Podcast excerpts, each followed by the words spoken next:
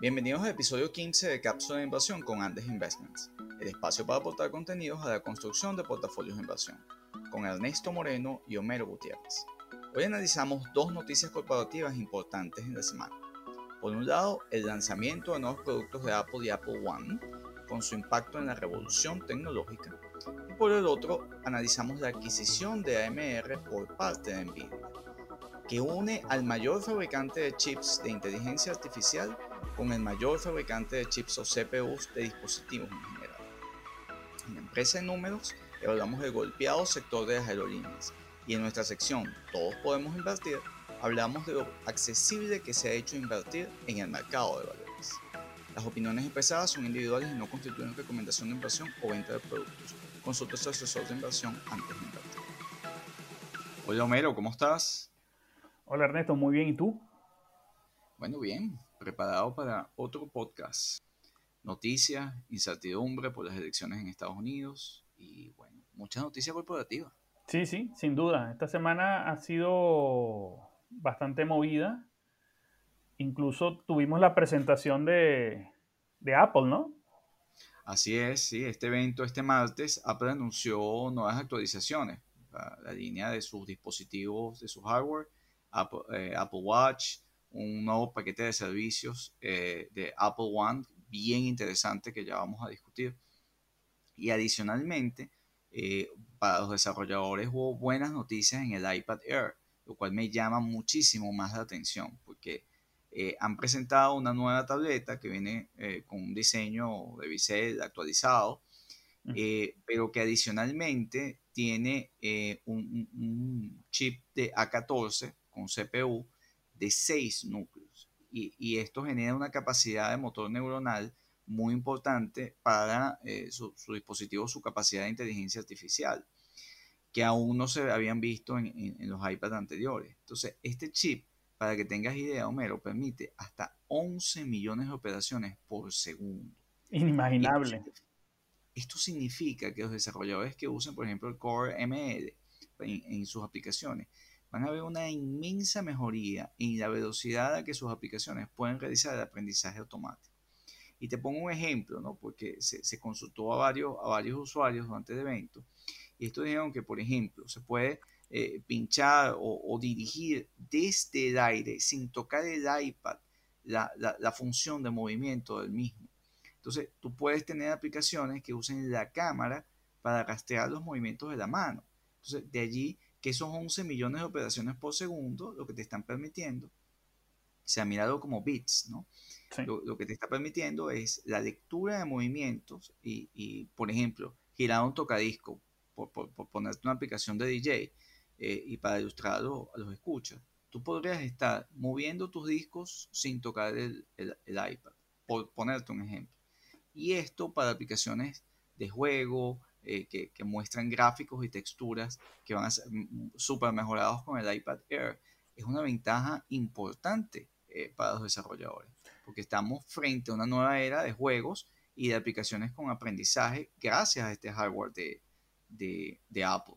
Ernesto, y, y, te añado algo, en este contexto de, de, eh, de la pospandemia, eh, reduce la necesidad de que se estén tocando los aparatos. Mucha gente va a quedar con la, con la animadversión de tocar cosas. Esta tecnología mm, tiene un potencial enorme. Así es, pero en experiencia de venta, en movimiento, o sea, eh, eh, es importante el, el, iPad Air. Quizás no ha sido tan comentado, pero a mí me parece bien, bien novedoso. Y lo que fue más comentado y que particularmente tiene una clara línea de negocio eh, y, y, de competencia es el lanzamiento del nuevo combo de suscripciones en Apple One, que incorpora diferentes eh, productos como el Apple Music, Apple TV, Apple Arcade, Apple News y, eh, bueno, Apple Fitness. Sí. Competencia para Peloton, ¿no? Que, que, tiene sentido y ya hemos visto, pues, digamos, en comparación con el poder que tiene Amazon Prime, eh, que es un impulsor eh, de ingresos y que tiene más de 150 millones de, de, de, usuarios probablemente y que esto pues garantiza pues vía suscripción los ingresos de Amazon eh, y, y, en particular el uso Apple ha centrado más los ingresos en, en, servicios en los últimos años. Y esto es bien importante porque Apple no es solo dispositivos. Los dispositivos son los que te dan entrada al ecosistema. Exacto. Ahora, una vez que tienes la gente en el ecosistema, ya tienes ahí una, una transacción eh, que puedes generar vendiendo tus servicios de suscripción con millones de, clientes que tienen tu hardware y eh, que probablemente tienes una ventaja competitiva en ofrecer servicios eh, de aplicaciones, que por cierto, bueno, desde Spotify, Epic Game, hay una cantidad de gente y, probablemente Apple va a, enfrentar muchas demandas de, de, antimonopolio, porque en efecto, eh, presentar un bundle puede ser una competencia desleal para, para varios proveedores, por ejemplo Spotify, en el tema, en el tema de, de transmisión de audios, música, etc. Sí. Agrupación, sí. Ernesto, eso me recuerda el, en su momento Microsoft con su explorador y la demanda antimonopolio que introdujo Netscape, ¿te acuerdas? Sí, se te cayó la cédula. Sí, sí. sí, en efecto, Mero. Eh, de, hecho, yo recuerdo haber estudiado el caso en la, en la universidad y, casualmente ahorita que, que lo mencionas, eh, el, profesor de, de, mi escuela donde estudié eso, en, materias de eh, Economic Analysis of Law, eh, el profesor Scott Galloway de, de, NYU, quien fundó L2 y presenta varios podcasts populares, ha escrito extensamente sobre lo que llama los bundles, que es un paquete, según Galloway, de productos y servicios vendidos con una oferta de ingresos recurrentes. Y, la R es para ingresos recurrentes y el bundle es para paquetes.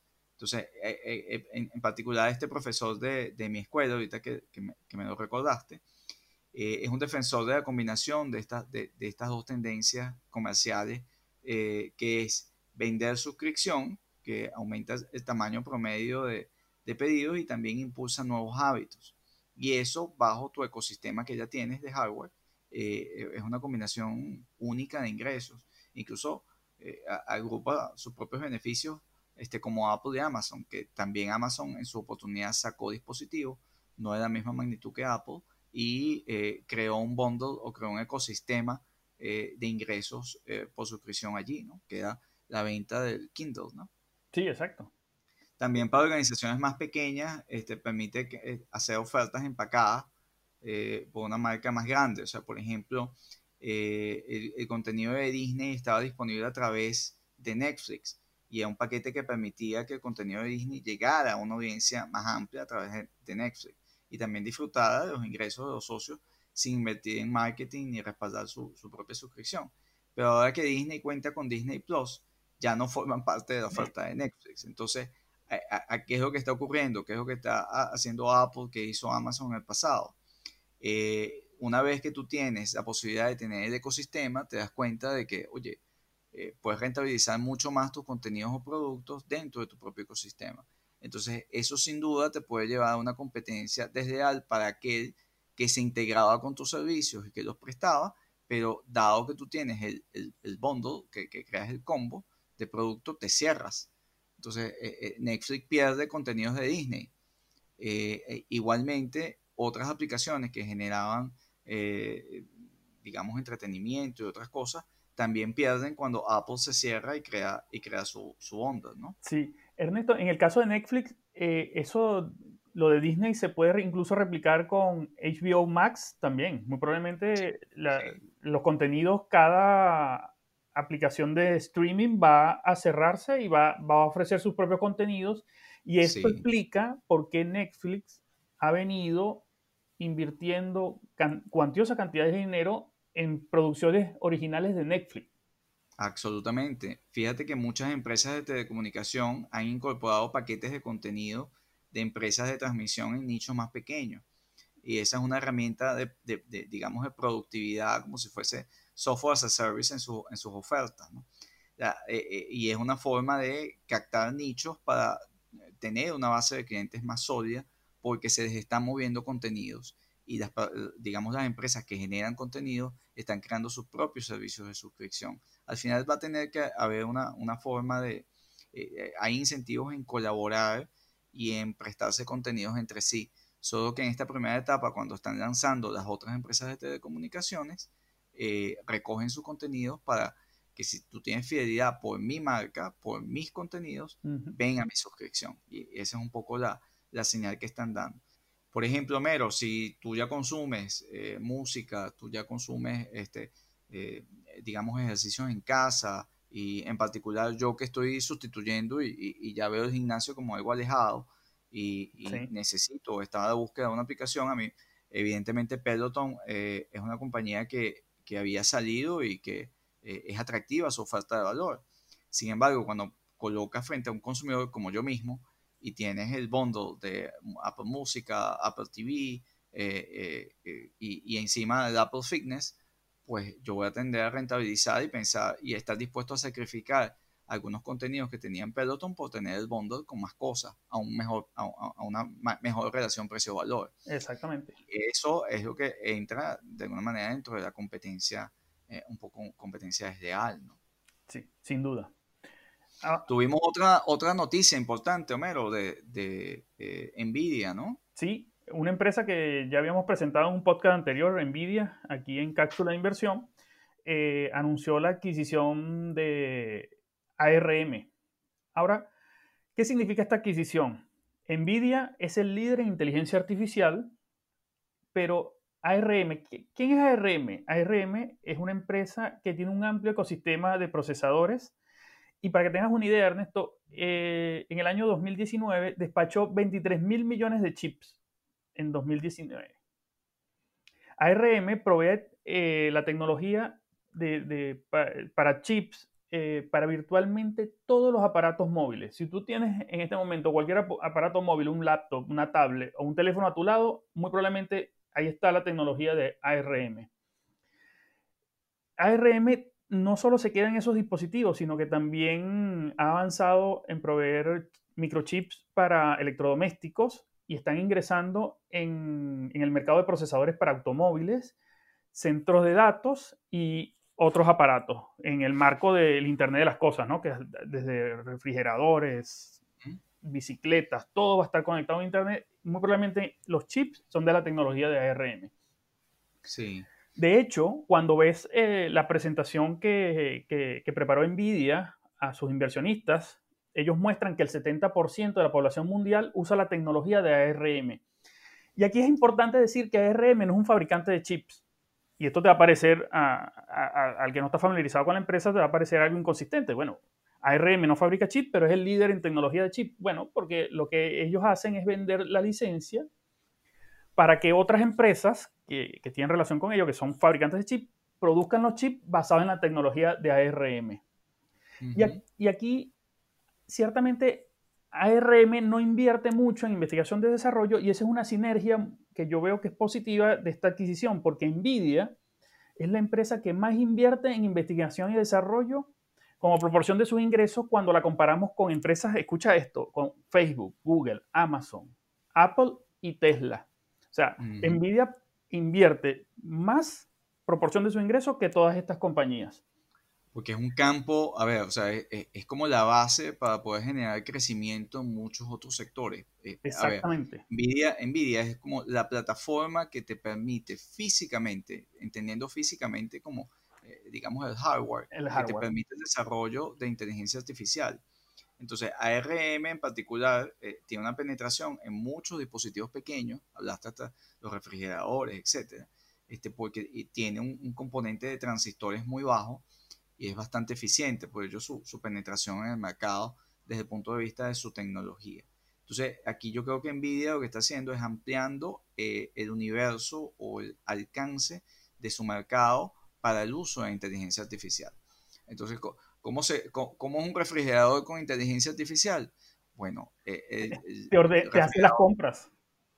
Exactamente, porque te va a tener, va a acumular datos que, o sea, primero va a permitirse leer datos, recoger datos, que va a transmitir para generar, de acuerdo a funciones, una orden. Entonces, por ejemplo, uniéndolo con Walmart eh, y lo que comentamos la, eh, la semana pasada, ese refrigerador va a identificar cuando eh, se te han agotado una cantidad de productos, donde ya tú has programado que quieres una orden automática o que puedes generar el dispositivo de dar respuesta de cuál es tu inventario de productos sin verlo y que te genere la orden de compra. Exacto. Ah, ah. E, es, e, esa es la aplicación. Para, Quedará en, en, la historia los días que fuiste a buscar mayonesa en tu refrigerador y no había. Exacto. Exacto. Sí.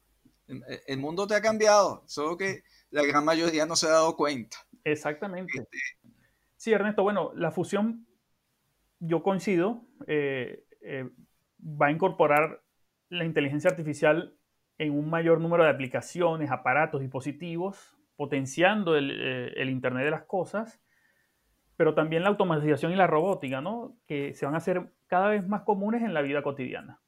Adicionalmente, no quería dejar pasar por alto, Mero, que eh, se, generó es el IPO de Snowflake. Y realmente, eh, o sea, Snowflake es una plataforma de, de datos en la nube, es muy novedosa porque es quizás la primera en tener toda su data absolutamente en la nube y conectar data entre sí. Eh, tiene, eh, digamos, como, plataforma, eh, tiene su data warehouse, data lake, ciencia de datos y, en general es usado por desde personas hasta compañías, bancos, etcétera, y que le, permiten, en efecto, pues el uso, el uso de datos y de machine learning para optimizar procesos y funciones de las compañías. Bueno, ha hecho el IPO y ha batido récord.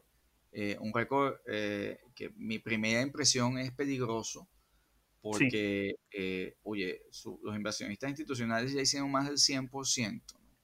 Y esto te dice mucho el empuje y el frenesí de algunos componentes del mercado por, por, salir a entrar en, en, compañías que, que, apenas están entrando, ¿no? O sea, de hecho tuvo un, un retroceso de más de 10% ¿no? Eh, después del primer día. Entonces esto, esto es peligroso, eh, porque si bien el modelo puede ser muy novedoso, a mí me gusta este tipo de compañía, pero este tipo de compañía, el valor actual es más de, más de lo que vale Goldman Sachs. Sí, ahí el tema es eh, de esa inversión es si el precio actual está en línea con el valor de la empresa, ¿no? Con la capacidad de generar valor. Eh, sí, y, sí, por supuesto. O sea, a ti te puede parecer un modelo de negocio fenomenal, pero ¿a qué precio estás dispuesto a comprarlo? Exactamente. Eh, o sea, si esta, esta compañía estaba facturando 500 millones de dólares. Entonces, una compañía de casi 70 billones de dólares que factura 500, las va a duplicar sin duda. Yo creo que va a crecer exponencialmente. Pero cuidado. En la empresa en números, esta semana tenemos hacemos una excepción, ¿no? Porque no vamos a hablar de una sola empresa, sino que vamos a hablar de varias empresas que tienen en común que han tenido resultados no muy buenos, incluso me atrevería a decir resultados malos, y el patrón se repite en, en las tres empresas que vamos a comentar, ¿no? Qué generoso, Mero, qué generoso. Catastrófico, chicos, catastrófico esos resultados. Estamos hablando de las líneas aéreas. Pero, pero ¿cómo puede ser bueno un, resultado cuando en promedio vas a, vas a perder 85, 88% de, tu, de tus ingresos? Eh, evidentemente, eh, el tema de, del COVID-19 y de esta nueva normalidad eh, castiga muchísimo el tema de las líneas aéreas. Primero, si vemos por líneas de negocio, los, viajes corporativos pues pierden en, en, este nuevo aprendizaje de la sociedad de trabajar de forma remota, pierde mucho sentido porque eh, el componente de viajes eh, de negocio probablemente alcanzaba los el 30% de las líneas aéreas en, promedio. Sí. Ya e, eso es algo que desapareció de la torta casi en su totalidad. Se lo robó. Es que eh, temporalmente. Es que yo creo que desaparece eh, estructuralmente. Porque... esa, esa, ese, ese, mm, esa partición de mercado se la robó Zoom. Ya, hay un cambio de hábitos en la forma como tú trabajas y ya hay compañías dejando espacios de oficina, lo cual va a reducir mucho los encuentros y los viajes de trabajo. Entonces ahí, imagínate, te levantas con 30% menos de tu mercado, por ejemplo. Y luego, en el tema de los viajes turísticos, también, porque si tienes que enfrentarte a una vacuna, a un proceso, a una bueno, vas a perder, no sabemos cuánto. Es que ese también es el problema, que no sabemos cuánto vamos a tardar para entender cuál va a ser el efecto total sobre las aerolíneas. De modo que estamos viendo un sector que tiene dos componentes fatales en su modelo de negocio.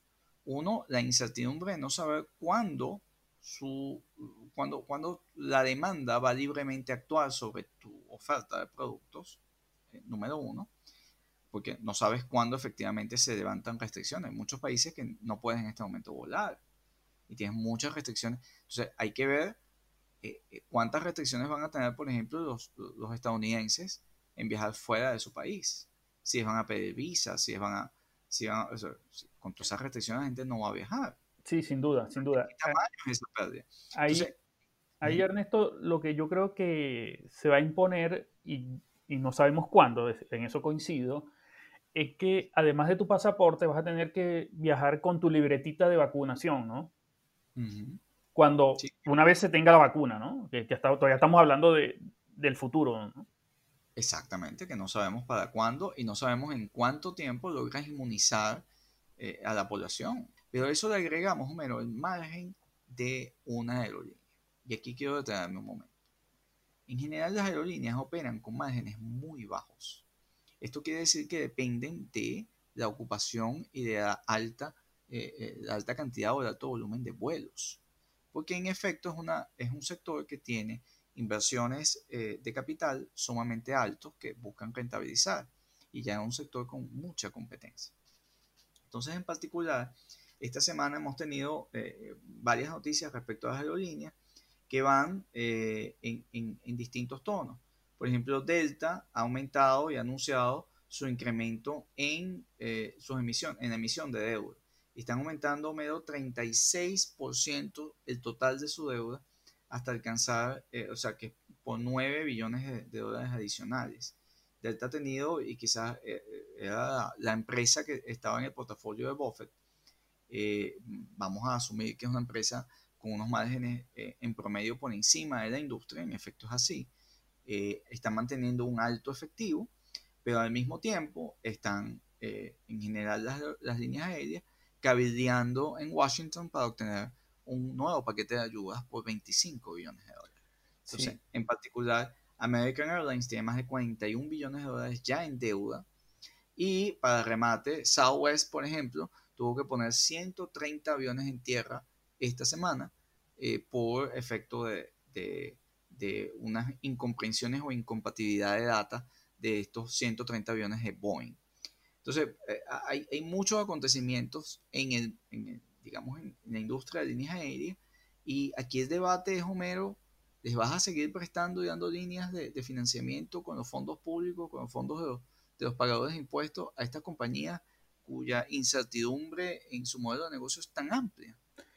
Sí, ahí Ernesto, fíjate, eh, American Airlines, que fue una empresa mucho más agresiva en la reducción de costos salariales en comparación con Delta, eh, envió la gerencia, envió una carta esta semana a su, a su, equipo, a sus trabajadores, en, en, las cuales anuncia que va a haber nuevas reducciones en el staff a partir del 1 de octubre, justamente al final, al finalizar el programa CARES, ¿no? que es este subsidios de, y ayudas gubernamentales a, las aerolíneas. Eh, también en esa carta comenta que prevén una reducción del 50% de sus vuelos en el cuarto trimestre de este año y los vuelos internacionales, Ernesto, piensan que se van a reducir a solo el 25% de los niveles que tenían en el mismo periodo del año 2019. Y, esto, eh, esta, carta, eh, te dice muchas cosas, incluso que incluso si se reanuda las ayudas gubernamentales, eh, en el caso de American, esta desincorporación de, trabajadores creo que no, va a ser, no se va a ver alterada porque ya es un tema de viabilidad del negocio para los niveles actuales de demanda. Y para ponerle un poco los números a, a esto que comentamos del sector aéreo, las tres compañías en los primeros seis meses eh, enfrentaron caídas del 50% o más en sus ventas. Y tanto Delta, American y Southwest, es más o menos el patrón es el mismo. Eh, de hecho, hay un indicador que están publicando las empresas aéreas eh, a partir de 2020 que es la quema de caja. ¿A qué ritmo están quemando efectivo? Y ciertamente, por lo menos en el caso de Southwest, ha hecho algunas mejoras. Eh, ellos estuvieron quemando eh, caja, eh, digamos, a un ritmo de 19 millones de dólares diarios en agosto, y ellos esperan que con las medidas que están haciendo, estos 19 millones se conviertan en 17 millones de dólares diarios en lo que resta de año. Que estamos hablando de Southwest. De Southwest. Southwest es una empresa doméstica en Estados Unidos y tiene en este momento mucha más ocupación que aquellas aerolíneas de carácter transatlántico o internacional. Exactamente. Entonces, lo que estamos viendo son tiempos muy complicados para las aerolíneas. Eh, creo que puede haber temporalmente una menor conectividad global. Eh, este, esto que habíamos visto hasta el año 2019, que era muy fácil viajar, era muy fácil hacer turismo, vamos a tener eh, estructuralmente, como tú lo comentabas, una menor demanda por vuelos internacionales y precios más elevados. Bueno, sencillamente, yo creo que van a haber menos aerolíneas. Yo no estoy de acuerdo con que los fondos federales sigan fluyendo hacia las líneas aéreas. Las líneas aéreas para mí, en general, con sus excepciones, son unos muertos vivientes. Y que no me parece correcto que uses el dinero del impuesto de los contribuyentes en subsidiar a unas compañías cuyos modelos de negocio tienen que cambiar. Entonces tú tienes que ir a un proceso de consolidación y tendrás menos líneas aéreas, tendrás menos aviones, porque la realidad es otra. Y tengan prudencia cuando vean una acción de una aerolínea, por lo menos en los próximos 24 meses. Tienes muchos supuestos y mientras tanto estás quemando de efectivo y tienes la presión política de que vas a seguir dando de efectivo a los contribuyentes. Insisto, el sector se tiene, el sector cambió y el sector tiene eh, que tener una nueva estructura, eh, una nueva estructura de oferta y una nueva realidad. Esa es mi, eh, esa es la forma como lo veo. Los márgenes en general, Homero, de la industria de las aerolíneas está alrededor del 4 o 5%. Son márgenes muy pequeños donde al enfrentar una pérdida en la demanda cercana al 88, 87% de vuelos, pues bueno, o sea, la quema de cash de esas compañías es es espectacular, porque tiene una cantidad de costos fijos muy elevados. Yo creo que acá vamos a ver varias em, em, empresas de aerolíneas quebrar, eh, y porque bueno, es sencillamente es una nueva realidad, eso es parte de la historia. Ahora Ernesto, pasemos a en nuestra sección Todos pueden invertir. Fíjense, invertir está al alcance de todos. Eh, básicamente la industria financiera ha venido desarrollando en los últimos años productos, eh, servicios, aplicaciones que las puedes manejar desde tu teléfono con una cuenta a tu nombre. Y, dentro de esta gama de productos eh, existen lo que son los ETF, ¿no? ETF, si a usted le gusta invertir en energía, hay un ETF que replica el, rendimiento del índice de energía. Si usted quiere invertir energías renovables, muy probablemente va a haber un, un, ETF o un instrumento que le va a permitir eso. También si usted está en contra de ciertas industrias, por ejemplo, la, eh, comercialización de armas, eh, la protección del ambiente, usted va a encontrar ETF que cuidan que la inversión que hace este producto esté en línea con sus valores y sus expectativas y sus deseos, ¿no? De, no invertir en sectores contaminantes como el carbón, el petróleo. Al final, eh, nunca antes había sido tan fácil invertir en el mercado de valores como ahora. Lo que sí, busque la asesoría adecuada, consulte un asesor de inversión, porque hoy en día tenemos mucha información que es muy difícil de procesar en tiempo real, puede tomar decisiones erróneas. Por ejemplo, cuando usted está ganando un 5% en su posición, usted le sudan las manos y la ansiedad lo mata porque usted quiere realizar ese 5%, pero en cambio cuando su posición está 5% abajo, usted ni por error piensa en venderlo, usted se queda con ese 5% esperando a ver cuándo puedo recuperar la, pérdida del 5%. Y esos son comportamientos que desde el punto de vista del manejo de un portafolio de inversión de, acciones y invertir en el mercado de valores, no es lo correcto. Por eso es importante leer, eh, documentarse un poco, porque cuando a usted le duele una muela, usted va al odontólogo. Sí, o, prepárese. Pues. Hay, un componente a veces psicológico de, al invertir, ¿no? Entonces, cuando tú dices que me sudan las manos porque estoy, bueno, eh, porque la gente en general no se responde a la pregunta básica, ¿no? ¿Por qué estoy invirtiendo y cuál va a ser mi metodología de inversión? O sea, yo voy a invertir en modelos de negocio Entonces, si voy a invertir en modelos de negocio y estoy invirtiendo en la compañía que creo que va a cambiar la energía sustentable en el tiempo, este, y que tiene mucha, tiene volatilidad porque tiene eventos, etcétera, usted sabe que eso va, va a girar 10, 15% de repente hacia arriba o hacia abajo. Si usted, si usted, el dinero que está utilizando, número uno, es con una visión de largo plazo. Si usted está convencido y está comprando y se ha respondido, ¿por qué yo voy a invertir en esta empresa?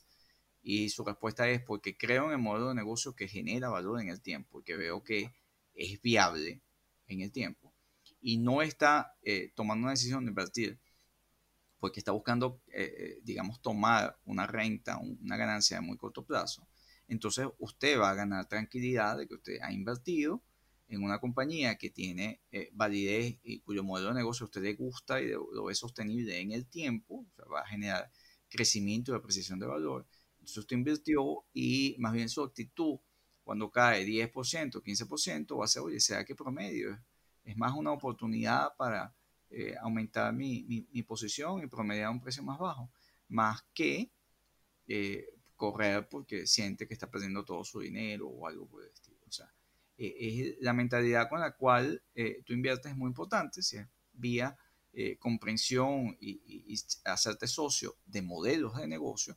Y luego los instrumentos, Homero, los, los ETF son bastante buenos para diversificar, sobre todo para los clientes más pequeños y te permite eh, tomar posición de estrategias muy particulares. Por ejemplo, a, eh, a, mí me gusta mucho el genoma humano, o sea, todo el avance es un, es un área, de, es una plataforma o un campo de innovación de los cinco campos más importantes.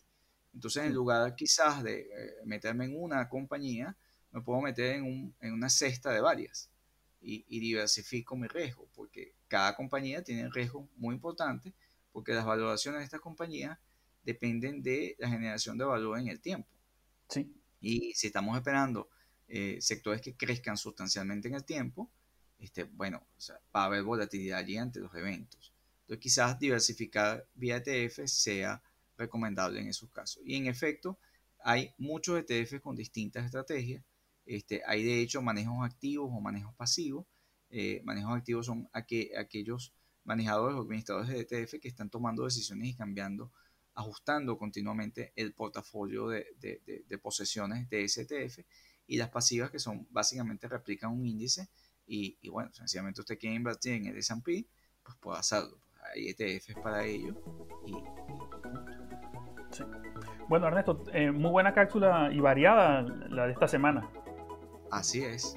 Bueno, seguimos eh, creciendo en, en, generar valor a nuestros escuchas y muy importante, eh, ya comenzar a abrir a los feedbacks y vía nuestras redes sociales o comentarios o preguntas que ustedes tengan, pueden escribirnos en, Instagram eh, como Cápsula Inversión. Y en Twitter en Cápsula Inver. Así es. Bueno, hasta la próxima, Hasta la próxima cápsula, Ernesto.